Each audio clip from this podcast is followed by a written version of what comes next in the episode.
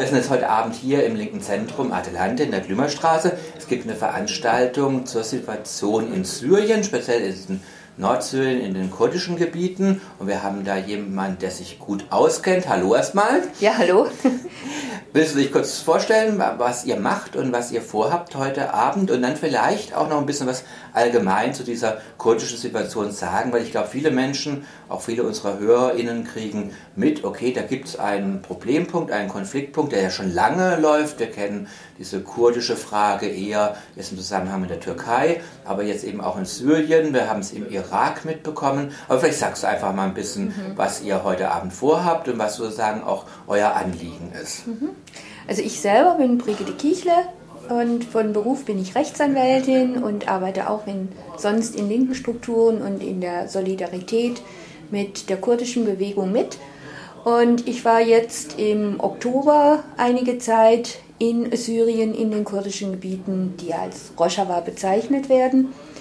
Ähm, Hintergrund dafür war eben äh, die Entwicklung dort mit Selbstverwaltungsstrukturen, mit dem, äh, dass die Menschen dort gesprochen haben von einer neuen Revolution, die sie durchführen wollen. Das war für uns auch im Hinblick auf die ganze Situation in Syrien äh, wichtig. Unter dem Gesichtspunkt gibt es da eine Alternative zu Krieg und Vertreibung. Wie sieht es dort aus? Das war unsere Motivation, äh, dorthin zu fahren, um da genaueres erstmal mitzubekommen.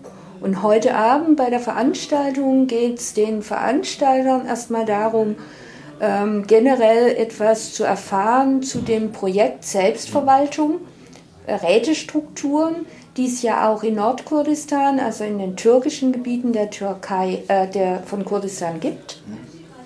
Wie hat sich das dort entwickelt und wie entwickelt sich dieser Ansatz heute in den kurdischen Gebieten in Syrien?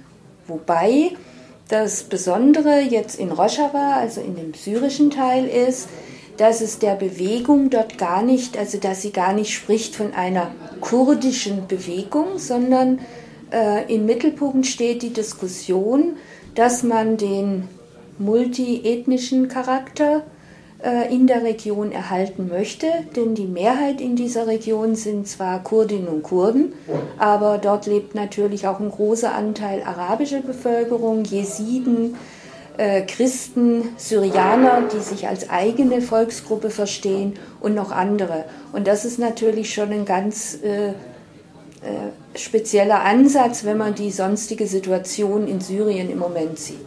Ja, also das ist auf jeden Fall auch, denke ich, aus einer linken oder emanzipatorischen mhm. Perspektive sicherlich etwas, was wir gut oder besser nachvollziehen können, diesen multiethnischen Ansatz, weil sonst haben wir ja manchmal so ein bisschen das Problem, dass kurdische Autonomiebestrebungen leicht diesen Geschmack auch so was Nationalistischen bekommen. Du hast gesagt, Räte, Selbstverwaltung. Kannst du ein bisschen was sagen, wie das praktisch aussieht? Weil das hört sich natürlich spannend an.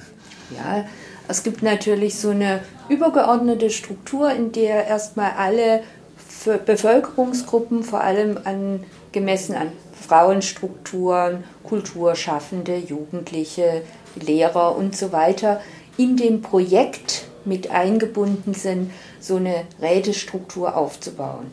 Und das Projekt selbst hat ja in vielen Städten und Orten schon ist umgesetzt worden, denn die Region wird ja äh, von den Räten kontrolliert deren Ziel es ja war, den Krieg sozusagen aus dieser Region erstmal herauszuhalten. Und im Moment laufen die Auseinandersetzungen ja vor allem mit dschihadistischen Gruppen auch. Das ist nochmal ein ganz gesonderter Punkt.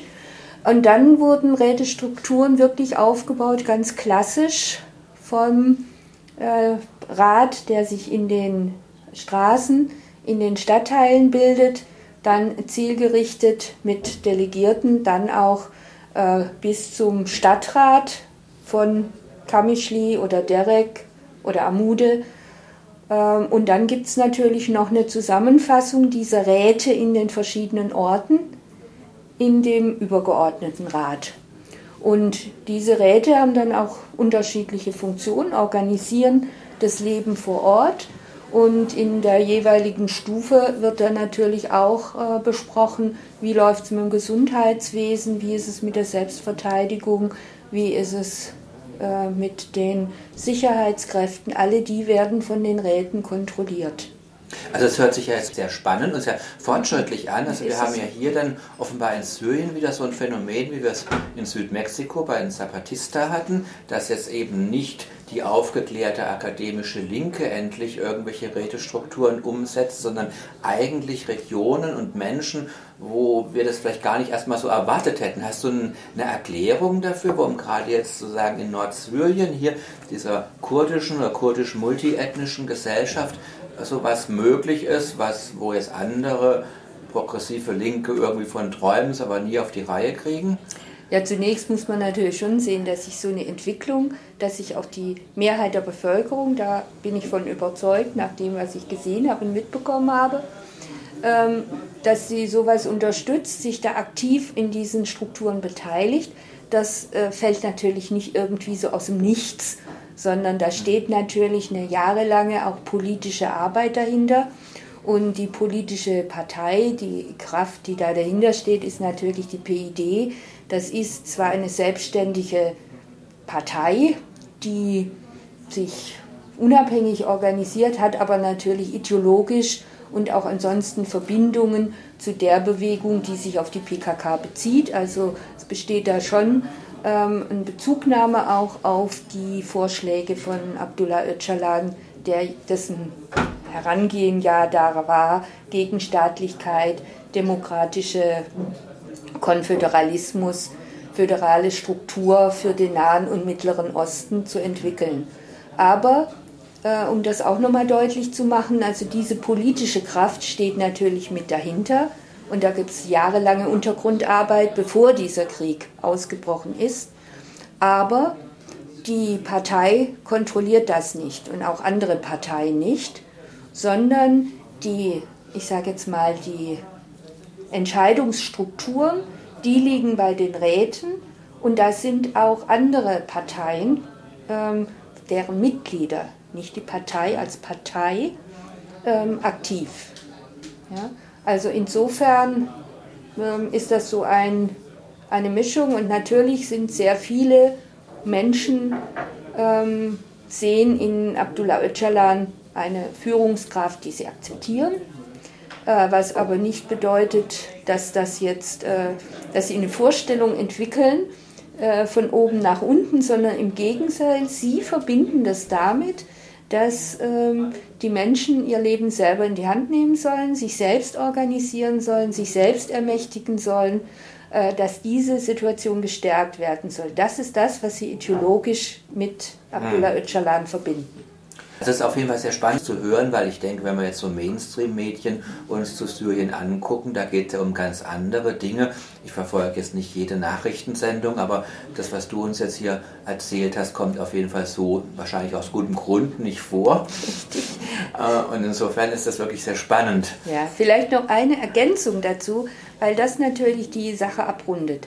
Die äh, Frauen in Rojava sagen ja, das ist auch eine Revolution der Frauen und äh, es ist ja auch so, dass einem das sofort ins Auge fällt dort, dass Frauen überall in der gesellschaftlichen Auseinandersetzung präsent sind. In den gesamten Rätestrukturen gibt es bei allen Entscheidungsstrukturen eine Doppelspitze, also immer eine Frau und ein Mann.